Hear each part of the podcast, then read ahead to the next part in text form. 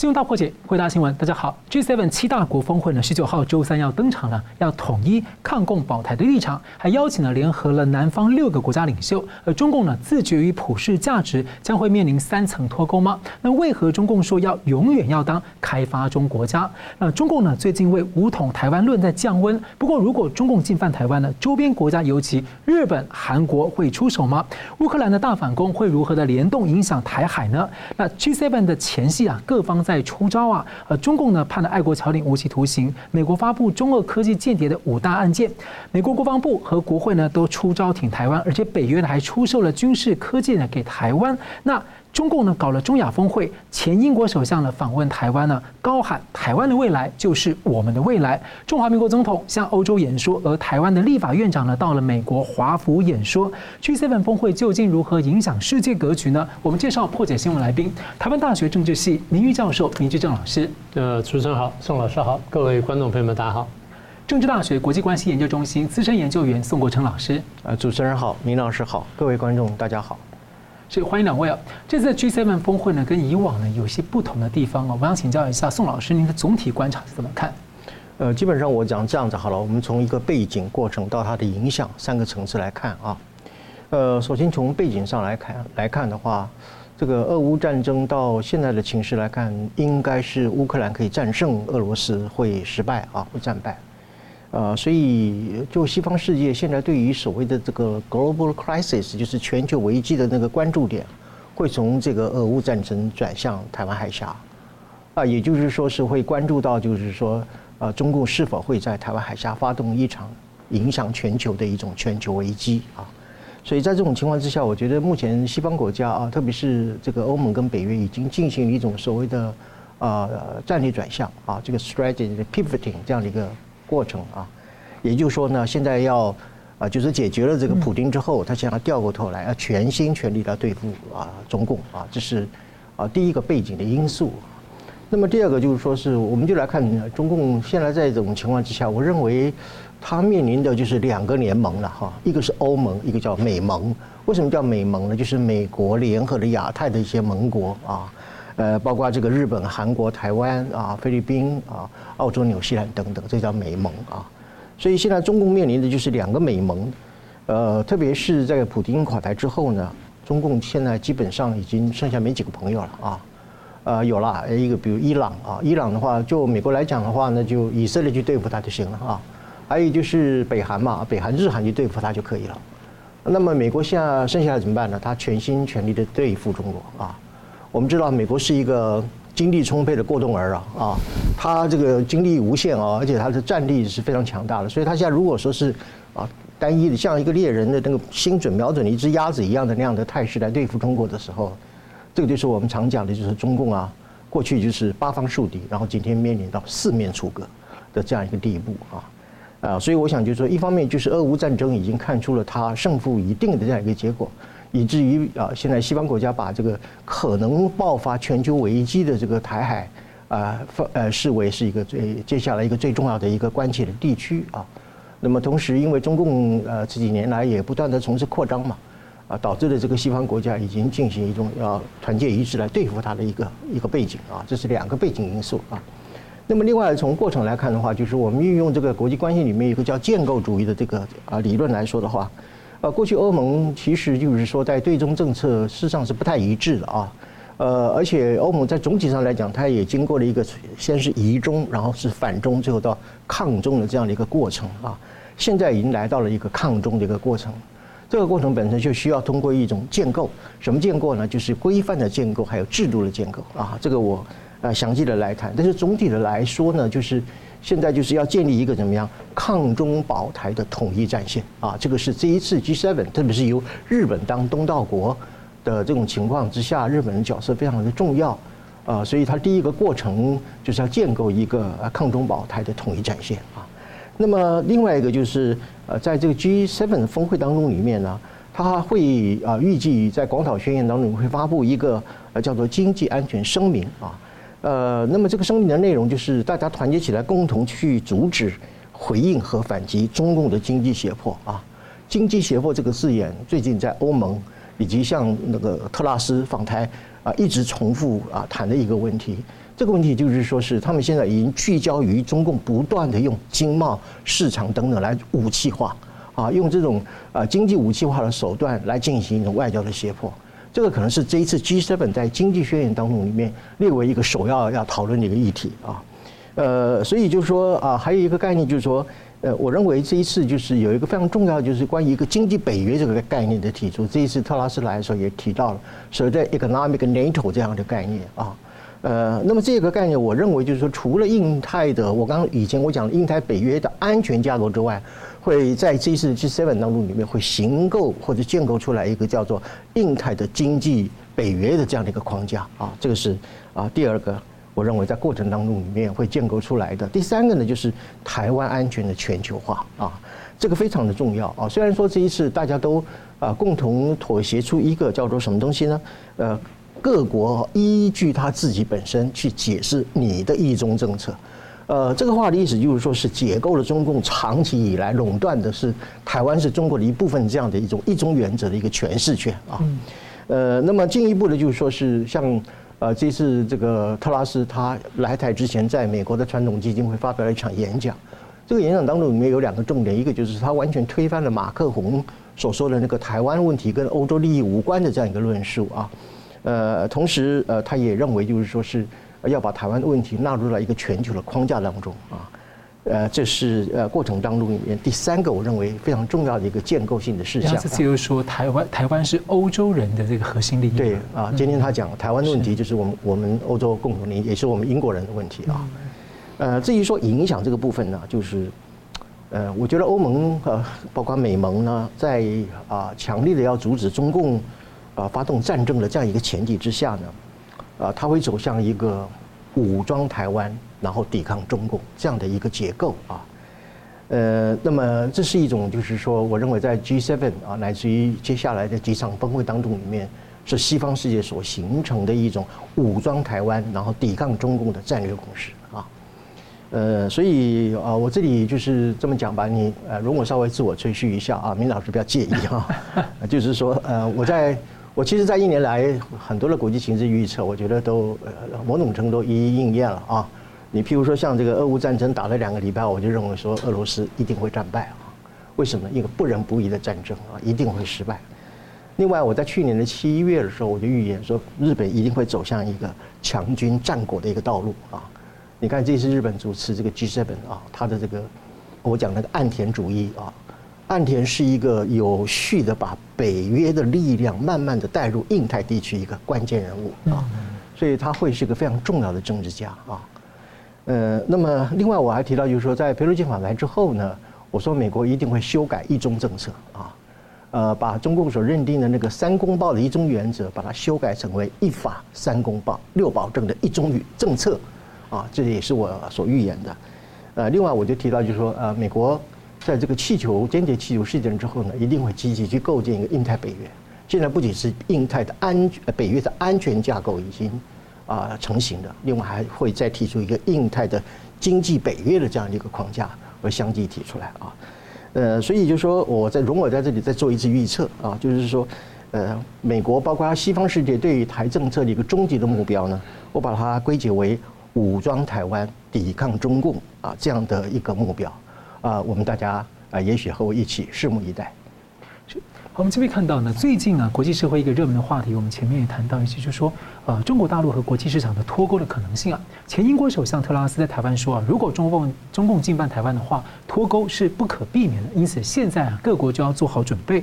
有观点指出呢，脱钩呢，大概可以分三个层次啊：政府脱钩、企业脱钩、市场脱钩啊。那如果可以预见的话，如果呢，世界跟中国大陆在三层面都出现大规模系统性的脱钩啊，大陆和世界的经济啊将会可能是真正的割据啊。所以，我请教明老师，你怎么看这样的情况？嗯，我同意刚刚的观察。如果说真的出现了这种，就是国际市场跟中国大陆出现政府、企业跟市场的这个大规模脱钩的话，那对中国大陆经济呢是一个根本的打击。那我们慢慢解释这件事情。但是我得这样说啊。即便这个脱钩的形式出现了，然后趋势也越来越强，但是你说要跟中国大陆要完全脱钩呢，那几乎是不可能，因为中国大陆经济已经跟国际经济这样子交错了，你能够脱的只能是上层的脱，中下层很难脱的。我们待会慢慢解释。它是一个进行式的概念。对，是进行式概念，一直是一个进行式概念。我们先说政府脱钩，政府脱钩讲的就是，呃，美国政府跟美国国会推动了在政治层面跟中共的这种战略的对抗跟反击，因为我看见你要搞我鬼，就像刚刚宋老师讲，哎，你搞我搞了这么久，我现在慢慢发现了，我我觉得不对劲了，然后我还反击了，所以看见这个，那第一看见就是这个，从川普时代开始，就是国安报告已经往这边走，已经已经往这边走了。然后拜登上台的时候，第一个是国安报告草案，然后再来是定案，两份文件都讲得非常清楚。那接续下来打的这个，不管是贸易战了、科技战了，乃至金融战呢，其实都是政府主导的脱钩行为的一些部分。所以你看见固然是经济领域的事情，固然是这个贸易领域的事情，固然是科技领域的事情，当然背后是一个一个战略的思考。也就是我看见中共对我美国的国家安全、对国际秩序乃至国际组织跟普世价值都产生根本挑战的时候呢，我们美国必须要推动这个政府脱钩。我不能再像傻瓜一样不断的帮着你，就要把你养大养成个大白鲨。就我现在还浑然不觉，还还觉得说啊，你你只要这个呃经济发达之后，你自然就会民主化。不是的，不会这样子。中共反而利用了这机会呢，壮大自己，然后从底下呢，这个阴损的去伤害别人。三十年证明这件事情，是完全证明了。所以我一直讲，我说传统的这个民主化理论呢是有有误导作用的。我们必须看见，传统的民主化理论对于共产政权走上民主化没有太大帮助。嗯，啊，这个我们过去讲过了。好，那政府透过另外层面，各位看到的就是呢。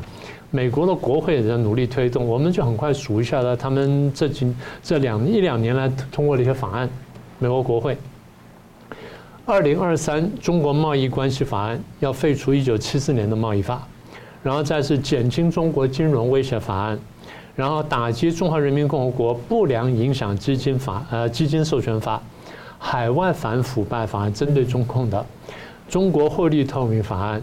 然后中国货币问责法案，还不要说那些这个美国那个呃大陆的这些公司在美国上市之后呢，它的那个问责，对啊，它那些那个不管是审计啊什么问责，所以你从这边可以看到，就是美国政府呢，不管是这个行政部门还是立法部门，都很清楚感觉到这个问题。那不但他们自己感觉到，他把这个观念跟这种做法呢推广到盟邦，所以跟盟国呢，尤其跟欧洲国家合作。欧洲呢，譬如说，呃，当美国宣布啊回归大西洋、泛大西洋联盟的时候呢，欧洲在经济跟高科技方面呢，跟美国开始平行。就像刚才这个宋老师讲的，刚刚开始的时候，欧洲还有点犹豫，那他只是有点怀疑，但是没有那么强烈的感觉。但经过一段时间之后呢，欧洲跟尤其碰到中共战狼外交呢，他感同身受之后呢，他的反应就强烈了。但最明显的案例就是新疆人权问题，对，还有香港新疆对比，新疆人权问题跟香港这两个是先后发生的，所以两件事情出来之后，欧洲国家觉得这个不对劲，这个跟我们所想象的中国强大起来之后会民主化那个图像完全不一样，所以他们开始改变了。那么也就政府脱钩呢，表现在这个地方。当然，最后要打击他们的这个政府脱钩呢，就是俄乌战争。俄乌战争使他们充分感觉到啊，你跟我们完全不是一国的人，我们的价值观、我们的标准跟我们对未来世界图像完全不同，所以你是不可相信的。好，这第一个。第二是企业脱钩，企业脱钩呢，基本上是两个原因。第一就是美国因为在这个刚刚讲说，中共你偷我东西，然后这个又占我便宜，然后又伤害我，所以我开始反击了。美国开始在科技在各个地方金融跟我反击的时候呢，开始对中共进行制裁。这些企业看见之后，他晓得哦，这个是一个大趋势，所以我开始调整了。所以，川普当时打贸易战的时候，我就提醒过台湾一些一些大的厂商，如果川普这样打下去，你要往下跳啊，你要会会被剥两次皮。嗯，第一次就下去的时候呢，因为那边已经是大陆已经是一个钱坑，你不知道，你以为会赚钱，跳下去的时候被剥一次皮。那为什么剥第二次皮呢？川普打的贸易战的那个领域刚好打到你。你的产业刚好被打了，那会剥第二次皮，就真的被我讲中，就有的企业真的被打，会剥第二次皮。但是当这个美国开始动作的时候，很多大厂家呢也开始要回应了，不管是三星、台积电等等。所以有人就研究三星、台积电呢，大家这两年来呢，就光这两家公司啊，这两年因为美国的制裁而不敢对大陆出货或减少出货或者断单的情况下，对大大陆打击多大？它的那个大概 PC 呢，大概这销量呢减少百分之十到百分之二十，手机呢减少至少百分之十五，那么也就是这看得见的。那么美国自己搞了晶片法案，又搞了这个削减通膨这个法案，所以美国使得很多企业回流，这些呢也伤害到中共。我们最后再解释为什么。好，这第二块，那就叫企业脱钩。第三是市场脱钩。原来中国大陆是一个很大的市场，虽然你说啊十几亿人，有大概一半人呢没有什么消费能力，但你不要忘记，七亿人里面比较多，只要有这个差不多两三千万人有很强的消费能力的时候，已经吓死人了。台湾当年就这样，嗯，台湾也不过两千万人，也就一千万人左右有消费能力，当时一把国际搞到就大家开始讲讲台讲国语了，这表示说其市场是一个很大的事情。那中国大陆市场，当大家可以大家去想象的时候，大家觉得很不错。但中国大陆第一，这个武汉肺炎，它这个清零政策；第二呢，它要打击产业；第三呢，又开始问责外国；第四呢，现在受到制裁。你觉得市场不会就跟想要跟大陆脱钩吗？所以脱钩到最后呢，导致什么呢？生产端跟需求端两边呢，都慢慢开始离开中国大陆。我再说一遍哈，生产端离开大陆，也就是这个公司呢离开大陆。需求端也离开了，比方说，大家认为大陆市场没有过去想象中那么大。我们现在可以看到，这个现在很多人卖不动了嘛，在大陆很多人卖不动了，这个大家都知道的。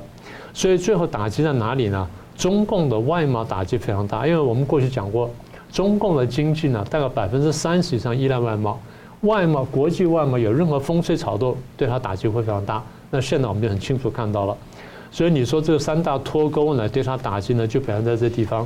那我们还得这样讲，这个脱钩过程呢，现在应该是方兴未艾，就是刚你刚刚说的这个过程当中。嗯，好，我们休息，大家回来看呢，G7 看起来呢有一个趋势是联合南半球来取代中国的供应来对抗中共啊。那中共为什么要说自己是永远开发中国家呢？另外呢，五六七月的三大峰会呢有何影响？休息一下，马上回来。欢迎回到新闻大破解。G7 七大工业国峰会呢，邀请了另外八国领袖参加，其中六国是南方重要的国家。那日本首相呢，还有外交大臣呢，在峰会前夕呢，还分别出访了非洲、拉丁美洲。这里呢，是全球南方南半球地区，是长期啊，中共长期渗透拉拢很严重的地方。美国众议院在三月底呢，全票通过个法案，指示国务卿要致力于消除中共中华人民共和国呢，在国际组织里面所享有的所谓的开发中国家地位，撤销中共在国际组织中因此呢可以取得的优惠贷款和其他经济好处的一些。不公平的一些管道，那中共党媒呢，《环球时报》就回应说啊，美国没有权利呢就中国大陆的开发中国家地位做出裁决，而这问题呢正在发酵。所以我想请教 明老师啊，这个时间如何发展？因为其实我知道很多小粉红啊对这事情很关心，强国讲了那么久，现在突然说要永远开发中啊。对这个事情，其实四月初就开始了，因为四月初的时候，美国众议院呢通过一个这个一个一个法案，呃，非常有趣啊。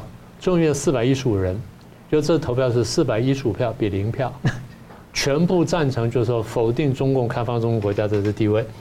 那么一旦否定之后呢，你要到这世贸组织或到这国际的这大的这经贸组织去去推动的话呢，那如果一旦成功的话，那么中共在这国际组织当中取得什么优惠贷款或其他好处呢，会慢慢被打消，即使不是一下完全取消。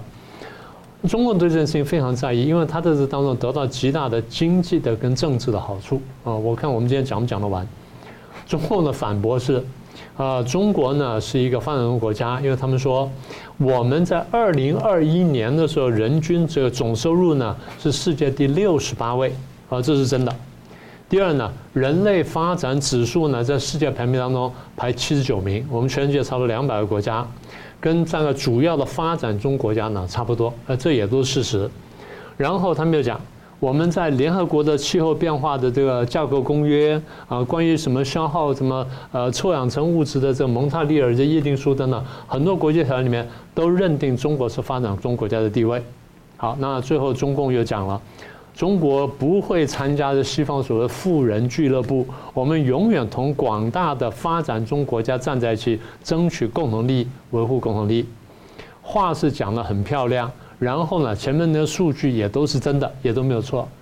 那既然数据都对的话，那为什么会有人说你不是发展中国家，你是已开发国家呢？因为这跟中共的文宣跟它在国际上表现呢是完全不一样的。就你刚刚讲的，中共一直宣传我们现在崛起了，然后我们现在东升西降了，我现在可以平视世界了。如果你东升西降了，你可以平视世界了，你凭什么还做发展中国家呢？这是已开发中国、已开发国家才能讲的话呀。好，第一点我们看到就是现在二零二三年，你跟一九七九年中共刚刚开始改革开放的时候相比，它的 GDP 增长了多少？四十倍，嗯，四十倍。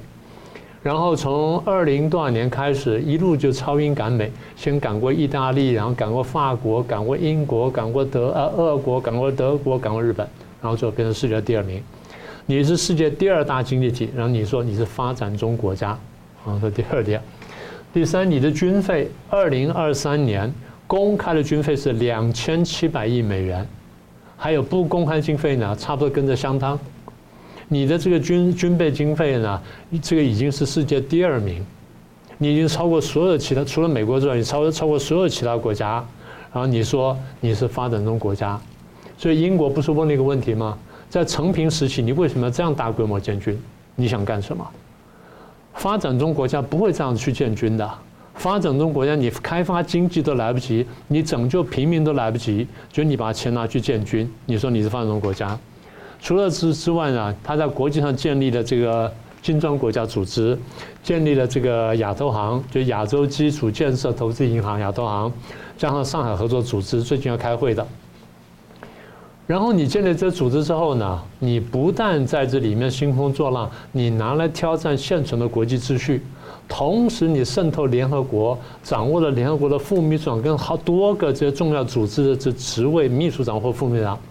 然后在这组织当中呢，你扭曲游戏规则，使得让你对你有利。那你做的这些事情呢，都不是一个发展中国家随便能做得到的，这都是一个很强大的国家，或至少有一搞股国家才才做得到的。那你说大家为什么不改它的地位？对，大家都想改，因为你占据了一个发展中国家地位的时候，你的出口条件、你的关税水准跟你的其他的这些这些条件呢，都跟人家不一样。也就是你你的你要担负的责任跟那些义务呢，比人家轻很多。相对来说，开发中国呃已开发国家，你对别的国家援助就要多很多，那是不同等档次的啊。所以我的一个老朋友呢，在美国三一书院去教书的一个这个文冠中教授呢，他就讲，国际金融机构对开发中国家呢提供低息或者无息的贷款，甚至有的时候是赠款。也就你有了这身份证，你可以拿到这么多钱。好，你说拿那么钱，你去修桥补路什么发展经济可以？不是，你转身跑去买买武器去了，那去大撒币，去打造尖尖端武器去了，然后去大傻逼去搞一带一路，然后去搞这些债务外交去了。你在扩大你的国际影响力，你不是在发展经济。等于是拿以那个以开发国家提供的协助，然后去做那些。而已开发国家这些钱原来应该是给那些开发中国家，就你把它拿走之后，然后你去给他们，你去当好人去了。嗯，是这个意思。要搞债务外交，然后你去搞债务外交，所以你把自己啊归类成为说啊，我是一个这个啊开发中国家。但是还有一点，大家不要忘记，你从政治角度来看，他的想法是更奇怪的。嗯，他在想什么呢？中共过去有有有个想法，就是往农村包围城市。是，这是一贯以来的想法。农村包围城市呢，是这个毛泽东呢在打游击战的时候慢慢想出一个策略。所以我怎么样在这个国民党在大陆上占的是城市，然后占的是交通要道，那没关系，我在农村打游击。所以中共呢是建了十九个边区政府，都是在两个省或三个省交界的山区地方，在那边去搞。所以他用农村去裹挟农民，发展起来之后打赢了。所以最后呢就把这想法呢拓展到国际政治上面去。我联合世界上没有开发的第三世界国家。然后联合第三世界国家去对抗第二世界，然后去拉拢第二世界，然后去对抗第一世界国家。最早的第一世界国家是英美这些所谓资本主义国家，后来慢慢转变了。后来第一世界国家呢，变成美国跟苏联这两大强国，而他去拉拢中拉拢中东欧这些中东这些这个中等发达国家，然后做第三世界平均一百多个国家的领袖，然后去共同对付他们。所以这是一个整个大战略。那么我现在讲什么呢？中文讲说永远是发展中国家，永远跟第三世界国家站在一起。他讲的就是这个这个话。他讲的其实是一个列宁主义的版本。但实际上，在帮助这些国家的大量的经费是来自于美国、欧洲、日本。对，一点都不错。这些这些钱，你如果从联合国的那贡献的钱来看的话，他们给你这些发展中国家给的钱呢，是超过半数以上。嗯中共给的比例是非常低的。对，中华民国还在联合国里面的时候。我们给的钱呢是没有少给过，我们虽然经济非常困难，也就是说我们真正尽到了国际义务。嗯，所以我们在讲什么呢？他在讲自己是开发中国家的时候，他既有经济意涵，又有政治意涵，所以大家得想通，而不要以为说啊，他他啊，他现在以前仍然什么第六十八位、第七七十九位，所以你把他的开发中国家拿掉是不对的，不是，因为你的行为本身不符合开发中国家定义，而不是说你的这个所得什么等等。你若所得六十八位、七十九位，你安分的这样做的话，没有人会会怪你。但当你不安分的时候，大家就看见你其实拿这个东西在背后搞鬼。我必须戳穿你，我不能再当傻瓜。让我觉得我自己有一个想象啊，就是旁边一部 一部分人先富起来，去享受已开发的这种待遇，然后呢，让大部分的工农，就像说几十年来你以工农起家，说要给工农的承诺，但是全部都毁诺，到最后工农民还是很惨。甚至日本媒体就直接说，中共对于农村根本像殖民跟二等公民一样。是。所以别人说这些人变你的肉票，然后他们要相信你，就你在打着他们说他们是我们是开发中国家，永远开发中。你们就永远开发中吧，以开发我来就我来享受就好了，有这种味道吗？对，就这么回事了。而 G7 峰会呢，还要谈印太的安全跟台湾海峡呢。目前安全面的消息呢，还不是非常多。不过呢，这次还邀请了八个国家，包括印太的安全要角，像印度、韩国、澳洲等等。而且呢，期间还有美日领袖峰会，接着有美日韩三方峰会。后续呢，还有六月的美国欧盟峰会跟七月的北约峰会。而且北约也邀请了亚太四个伙伴参加。那另外呢，就特拉斯前英国首相访问台湾呢，发表了演说，呃呢，认为呢，这个台湾啊，就中共呢，是自由世界最大的威胁，而台湾就在。最前线喊话西方跟台湾进行国防合作，而北约呢，最近传出啊要提供 Link 二十二的数据链系统来支持升级台湾军方的这个直管系统，所以我请教宋老师怎么看这些消息？呃，今年的五六七三大峰会是啊一连串的一个重头大戏啊，那么首先是呃 G7。啊，马上要在广岛召开啊！另外就是美国欧盟峰会，还有就是啊北约峰会啊。呃，那么这三大峰会呢，都寄居一个非常清楚的一条路线，这个路线就是要共同来对付中共。啊，所以我觉得这个三大峰会对于整个印太的格局，将来都是一个极大的一个一个改变的一个动力啊。呃，那么我特别说其中两个让我引起啊注意的，就是说。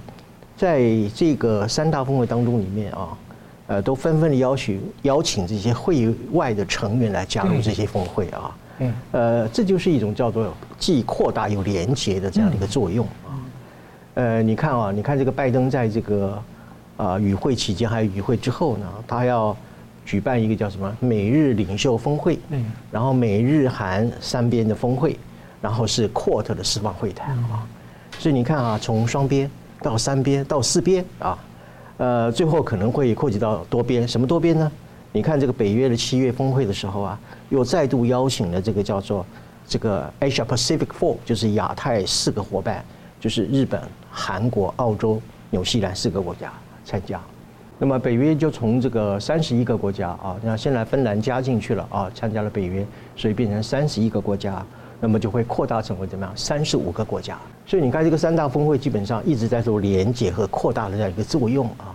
你看这个从双边到三边，然后到四边，最后到什么样？三十几边啊。所以，呃，这个这一次的这个峰会一连串下来的话，会形成一个我们一直在讲的，就是对整个中共的一个全球性的无缝围堵，就是在这个节骨眼上面形成了啊。呃，那么第二就是说，呃呃，这两天最热门的一个话题就是英国前首相。呃，特拉斯到台湾来访问嘛，啊，呃，我认为，呃，其实他在他在来之前的时候，他有在欧洲的哥本哈根论坛嘛，啊，还有传统基金会分别表达了啊，他对于这个当前世界的一个看法啊。呃，我首先我先评估一下啊，这位女性的政治家，我觉得她是欧洲代表的一种女力政治家的一个非常典型的一个代表啊。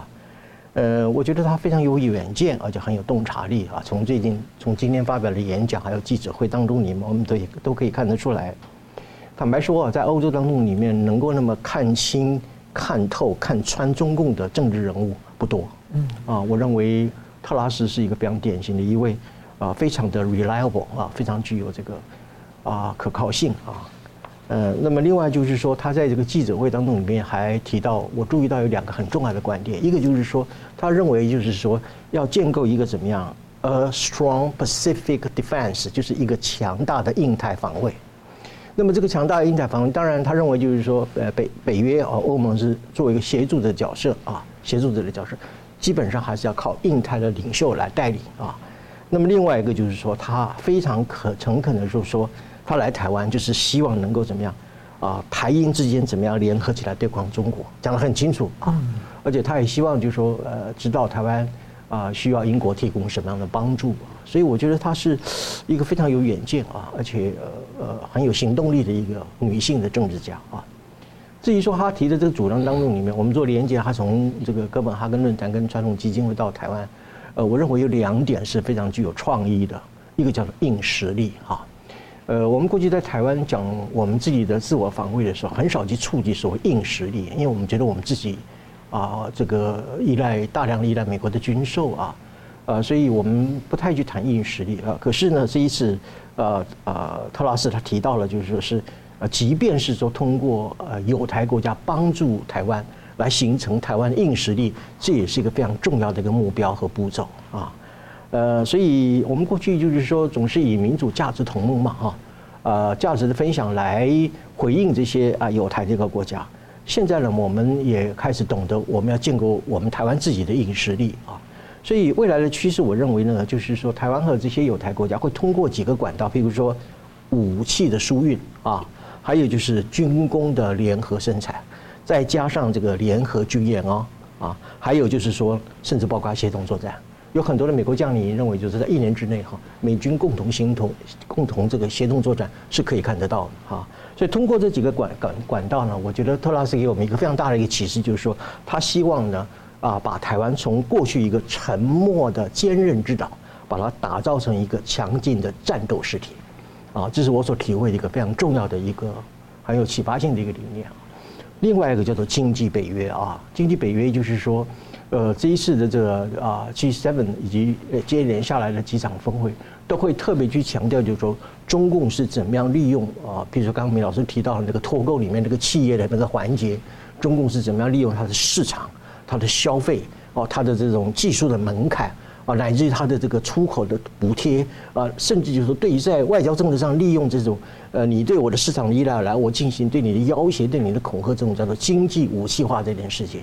我想西方世界，西方世界基本上吃尽了苦头，所以在这种情况之下呢，怎么样去对付中共的这个经济的这个威吓这件事情，啊，会是一个非常重要的，甚至就是我认为所谓的经济北约一个呃初步的一个构型啊，呃，那么第三个我们要特别注意到，就是说是美国最近提出一个想法，就是说他要协助台湾去取得北约这个 Link Twenty Two 的那个数据链的这样的一个系统啊。呃，那么来升级台湾台湾的这个所谓的 C4ISR，啊，注意一下，我想跟各位观众介绍，C4ISR 它的一是一种叫做自动化的一个指挥系统啊，C 呢就是代表的这个指挥、控制，还有就是通讯还有电脑都都是 C 开头的，I 是代表情报，然后 S 呢是代表 surveillance，就是所谓的啊电子的监听啊，R 呢啊就是代表一种侦查的一个能力啊等等的。呃，这个东西会影对台湾会有什么影响呢？我认为就是会建构一个台湾全球资讯分享的电子作战模式，很长啊。但是我愿意再讲一遍，就是台湾全球资讯分享的电子作战模式，这个会大幅度的提高我们刚刚所讲的台湾的硬实力啊。因为过去我们顶多只是分享一个情报，现在我们自己建立我们自己的所谓的。啊，C4ISR，而且是通过了国际通讯的一个呃连线的一个作业。你看乌克兰打这个俄乌战争的时候，也是透过这个 Starlink 的一个协助，取得很大的一个战果。因为未来世界是一种电子化的一个高智能的作战形态。那么台湾如果在这方面能够获得美国的协助，而且我们发展我们自己的一个啊硬实力的话，这对台湾的一个防卫力量的提升啊是非常非常重大的啊。所以，我们总结的来讲，就是说，从三大峰会到啊，特拉斯来台，提供我们非常启发性的一个概念，以至于说我们实际上已经看到了美国要用一种全球电子作战指挥系统的方式来协助台湾提升我们的防卫能力。所以我可以简单来讲，台湾这个时候呢，不仅是不孤独啊，而且是呢会取得一个台湾安全全球化的一样的新的战略和地位，对我们台湾未来的命运非常非常的重要。哎，这样的，如果 KM 跟北约系统相近的话，随时他要支援的时候，就直接连通过来了。这个就是我们过去所讲的，就是说，其实台湾北约化，然后北约也变成是啊，跟台湾融合在一起。嗯，是。我们休息一下，再回来看呢，国际两大犄角之势呢，俄乌战争的情势如何呢？会如何联动到台湾？另外呢，如果台湾有事的时候，周边国家究竟谁会来协防呢？休息一下，马上回来。欢迎回到新闻大破解。G7 的七国峰会声明呢，外面报道很可能会提到台湾海峡的和平稳定的重要。那中共武力如果进犯台湾的话呢，在国际社会是非常关键的议题啊。我们节目也经常讨论这个题目。那大家更加关切的是，如果中共真的武力犯台，其他国家会否来协防帮助台湾？美国大家谈的比较多啊。那我们今天呢，想要请教关于说近邻国家的态度呢是如何？他们还想他们的思考模式是什么？那在 G7 的峰会隔天呢，美日韩三方峰会，大家都非常关注这个新的铁三角啊，未来呢可能对台湾的态度跟走向。我先今天先请教明老师来谈这个日本的角色，他是不是真的会来救台湾？当然，大家最近听的比较多就是安倍晋三讲了嘛，台湾有事，日本有事。我们先解释一下有事什么意思？爆发战争。嗯，有事不是中文里面就有事情或没事情，这有事在日文意思是爆发战争。所以安倍讲的是，台湾如果爆发战争的话，那日本就要卷进战争。那真的会卷进来吗？对不对？这是你要问的问题。这东西值得，真的是值得研究的哈。那日本有一个人呢，叫做这个小野四五点，就是他日本的前国防大臣，就是前几天吧，没有多久前接受了 N N N H K 的这个访问，就人家 N H K 就问他啊，如果解放军打台湾的话，那么我们日本会不会卷进去？小野四五点讲，如果解放军打台湾的话，美国很可能会介入。为什么呢？他做了一些铺陈，我就把重点讲出来。他美军呢介入很多种方式，哪怕最轻最轻的，只是对台湾提供武器而已。他的判断啊，一个日本前国防大臣啊，他的判断是最后会导致美军跟这个解放军呢爆发军事冲突。所以在任何情况下。当这个事情一发生的时候，他继续往下推论，美国会寻求日本的协助，又有美日同盟啊。然后他接着讲，他说呢，日本的安全建立于跟美国的团队合作之上，这个是几十年来的日本国策。如果美国提出要求，那么日本作为盟友，只能侧重于美国。翻成中文就是必须偏袒美国，必须支持美国。他说。无论谁当首相，大概都会朝这个方向做决定。日本话讲的比较含糊，但他的意思就是这样，会朝这个方向做决定。然后乌克兰局势引发了国际上的危机感。他说，美国有高官呢多次评估中国和中共很有可能武力犯台，那么所以呢，我们必须要注意。好，他就最后结论很重要。他如果一旦中共决定武力犯台的话，首先攻击的目标一定在日本境内。啊，他是这样讲讲的。啊，如果发生这种事情的话，他们会首先中共会首先重击什么地方来争取制空权呢？如果你是军事专家的话，我想答案很清楚了。所以他的论点一层层的铺出来呢，就非常明确了，就告诉你说，哦，如果这事情发生的话呢，我们是这样这样这样过来的。而且他讲的很客气，他还没有谈日本自己的安全考量，都在谈跟美国的合作。对对对，然后现在我就要讲另外一个人了啊，另外一个人呢就提到这个问题，因为日本在考量这个事情的时候，他的确因为过去日本有和平宪法，嗯，然后讲说我不诉诸武力，但是现在发现国家安全真的受到威胁的时候，你要不要诉诸武力？所以那时候就谈什么问题呢？他不是修改宪法吗？宪法第九条吗？说什么集体自卫权什么等等。所以日本这个事情其实考虑了几十年，大概从差不多一九六零年左右到现在呢，考虑了六十年左右。他们的态度当然随着时代变迁而开始改变，但现在大家是这样想的，大概分成三个层次啊，用他们话来说叫做三种样态或三种三个层次。第一呢，是对日本的和平跟安全有重要影响事态发生，而不是直接侵略，有重要影响事态发生，然后美军出动。美军出动之后呢，去帮助日本解决问题，因为这是最早美日安保的精神，嗯，也就是日本自己不动手，然后基本上把安全呢交给交给美国。好，那么如果在情况下哈，发生了对日本有影响的事情，然后美军出手了，日本自卫队，请听清楚啊，在非战斗地区提供后方支援，不包括武器，提供后来就是粮食啦或医药啊，甚至等等人道等等这些援助。不提供武器，这第一层就最浅的，就仅仅对日本的和平安全有重要影响的事态发生。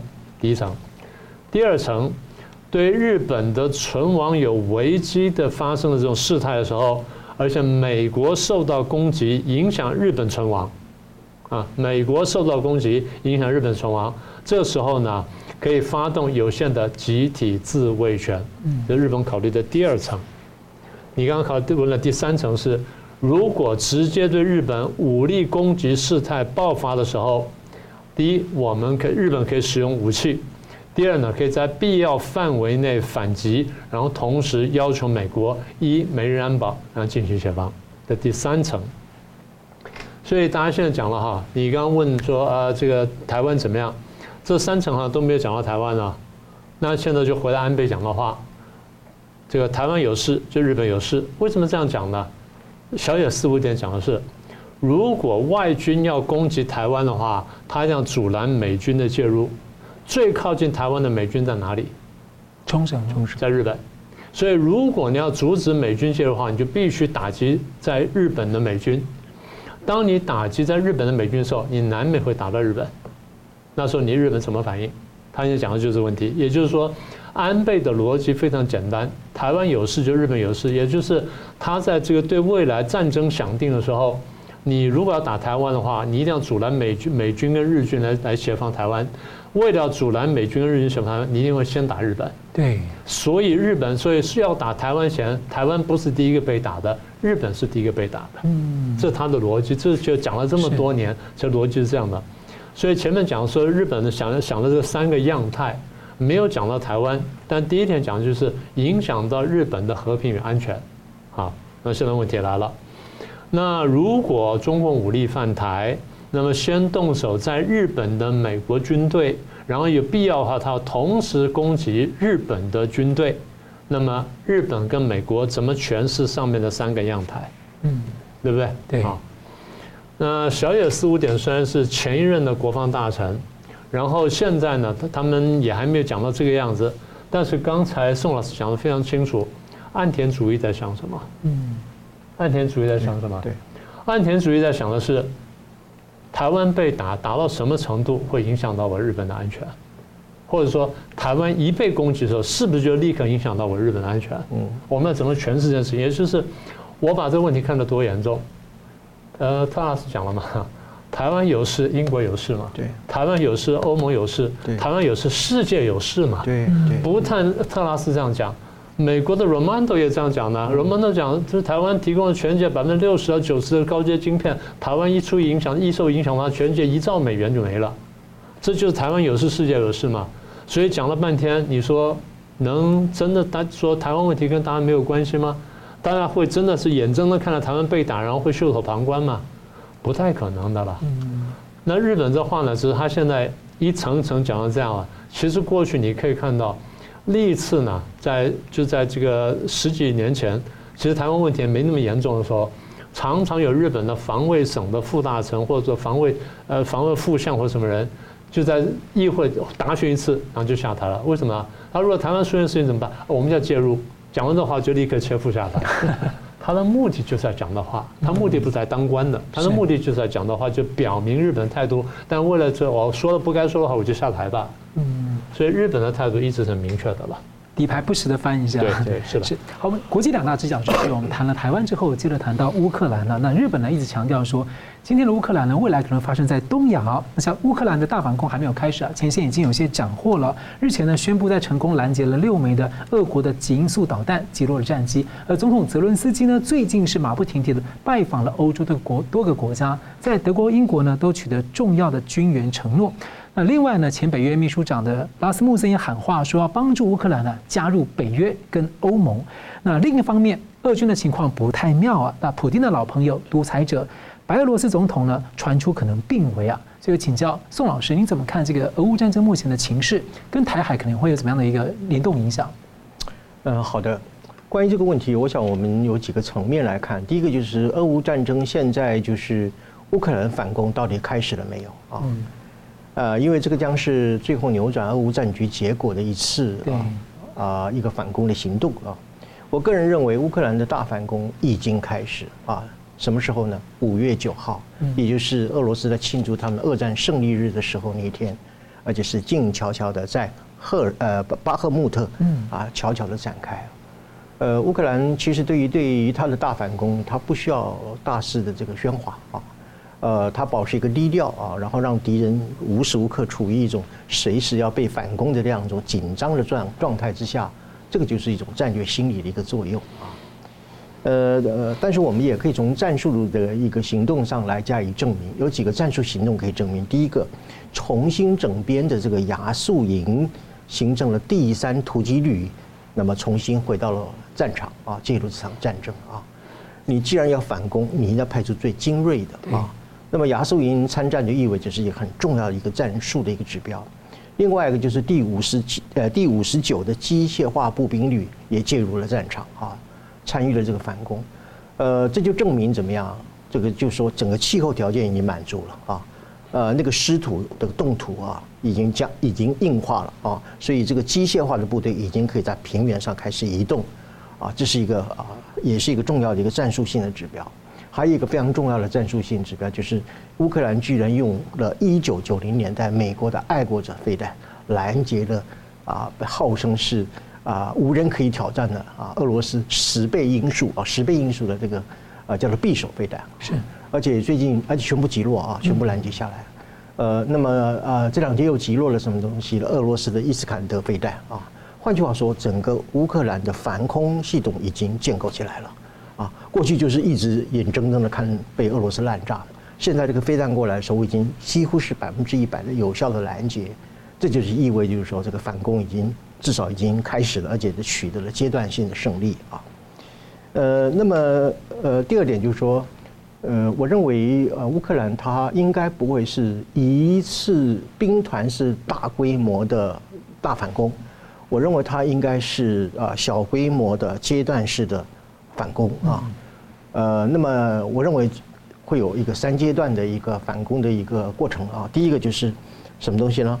呃，就是呃先解放巴赫穆特啊，因为巴赫穆残战了快残战了快十个月啊，呃，也必须要把这样一个啊虽然没有很大的战略地位，但是有很大的意志力象征、战斗力象征的这个。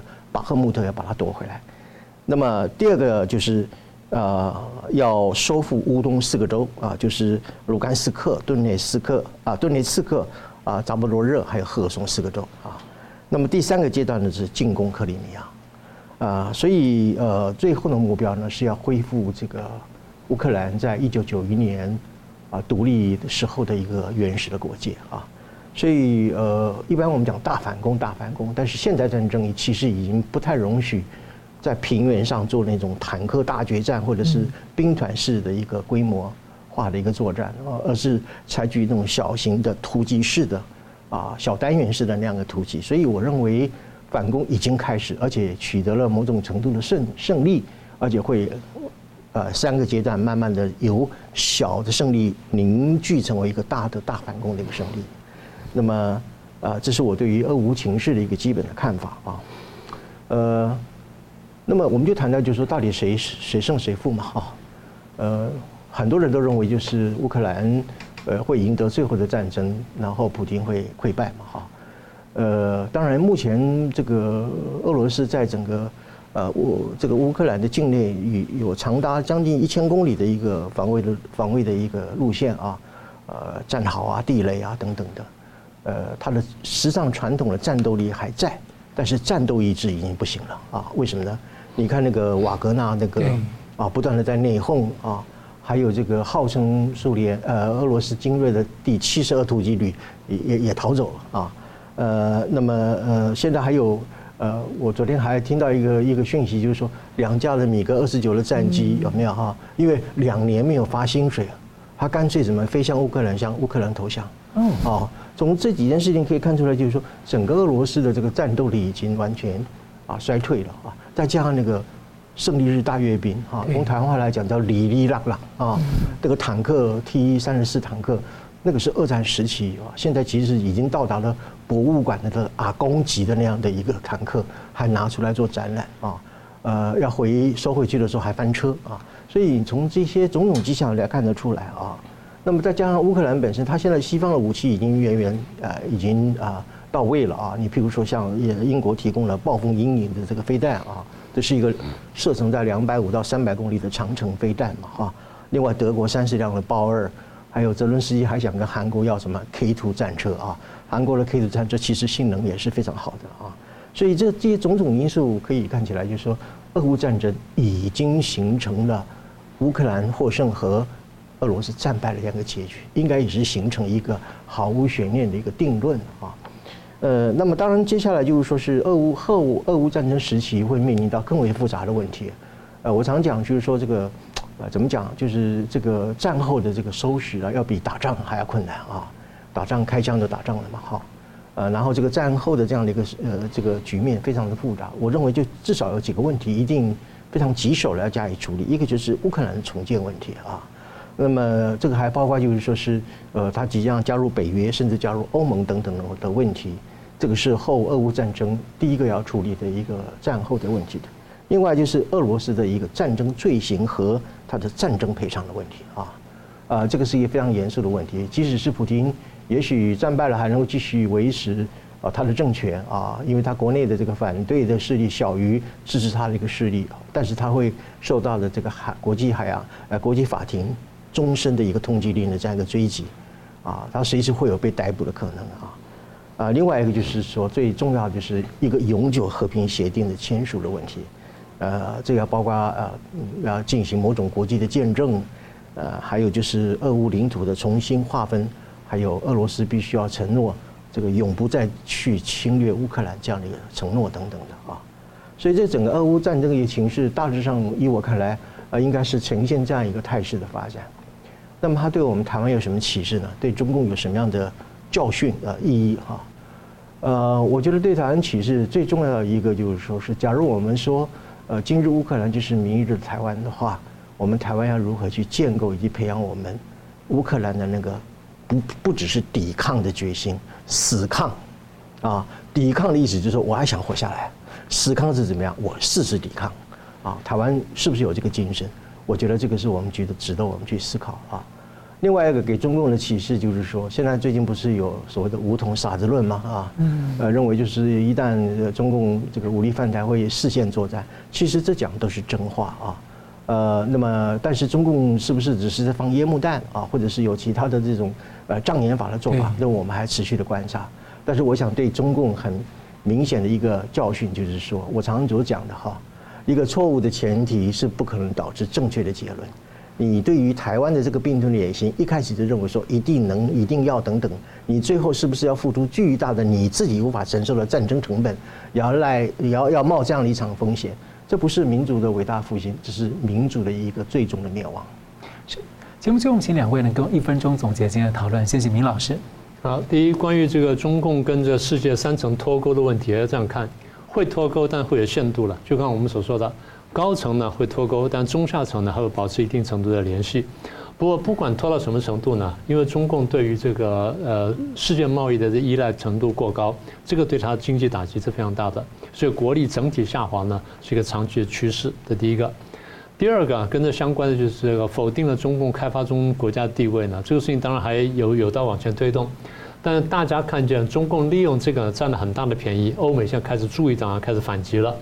这也是中共农村包围城市的这个战略的一个国际化的一个表现了哈。这第二点，第三点呢，就我们刚刚谈到说，台湾有事就日本有事，我们刚刚已经论证的很清楚了。所以我们的结论就是，如果说中共真的想打台湾的话，他第一个动手一定是打日本，打日本的美军基地或打日本的基地，那么也就日本一定会被卷入。日本在这个无端被打的情况下，他要不要动手？然后日本被打的时候，跟日本相关的国家，尤其是美日安保要不要启动？所以这些东西都是我常常讲，不是我们要干什么，而是国际局势走到这一步之后，我们自然就卷到这一步。所以大家想说我不选边，那是不可能的。哎，韩国的退将还说过说日本有事就韩国有事，对嘛？那就是这样子嘛。所以台湾的全球重要性的，现在已经看得非常清楚了。又有人说啊，你们在抱大腿，不是的，这叫做战略眼光。你现在跟国际上共同合作来伐交，来保卫自己，要共同抗共呢，来打造一个更好的一个世界秩序而已。嗯，宋老师。呃，基本上今天比较聚焦于谈这个 G7 峰会啊，以及随之而来的三大峰会啊。呃，这个峰会三大峰会会重大的影响整个亚太地区的一个政治情势。那么特别对于我们台湾来讲的话，我们获得了两个很重要的一个启发，一个就是呃特拉斯所带来的一个所谓的硬实力这个概念。呃，我们过去可能很少去触及这个概念啊，我们将来是不是应该要朝这个方向？呃，把我们作为一个呃一种所谓的沉默的一种防卫之岛啊，把自己打造成一个坚强的战斗实体。另外一个就是关于所谓的经济北约这个问题啊，同时还有一个更重要的问题啊，就是说台湾台海安全的全球化的问题。刚刚明老师也谈了很多啊。我特别指出，就是呃，今天啊，美国众议院啊，外委会提通过了一个法案，叫做什么东西的《台湾国际团结法案》。嗯。呃，否定了这个这个呃这个一九七六年的联合国这个二七五八号决议，否定了什么东西呢？否定就是说这个议呃这个决议案当中里面啊没有谈到任何台湾的问题。他否定了王毅乱讲的那个说什么这个二七五八号解决了包括台湾在内的所谓全中国的主权问题，这个法案否定了王毅的乱讲话啊，呃，也就是说是呃，也等于就是重重的打击了呃中共在关于台湾地位当中里面的过去一战的这种篡改和编造。通过就是成为美国的正式法律了。对，嗯，也就是说，基本上就是说，呃，对于台湾主权已经否定你。呃，中共所讲的什么一个中国呀，什么台呃什么什么中国的一部分等等这样一个论述，是也予以彻底的否定了哈。呃，这个我们谈到俄乌战争，就是俄乌战争，呃，应该是可以啊胜负已定啊。呃，那么这场战争给全世界带来一个什么样的一个经验和教训，是我们处于一个后俄乌战争时期最重要的一个课题啊。呃，对于我们台湾人来讲的话，就是说，当然我们不希望就是说是会发动战争啊。呃，但是如何保卫我们自己，以免遭受今日的乌克兰是明日台湾的这样的一个结局啊，呃，有必要让我们自己本身要学习乌克兰精神。我再讲一遍，乌克兰精神，它是一个面对外来的强敌，是以死抗而不只是抵抗的态度来保卫自己的家园。我们台湾人有没有这股志气？有没有这样一个能力？是不是愿意去学习乌克兰的那样的？啊，抵抗死抗外敌的这样一个决心，我觉得这是台湾未来生存一个非常重要的关键。好，非常感谢两位来宾精彩的分析，感谢观众朋友的参与。那新闻大破解呢？如果你喜欢我们的节目的话，请订阅、分享和开启小铃铛。那并且呢，也欢迎大家订阅我们在新平台“干净世界”的频道。新闻大破解每周一、三、五再见。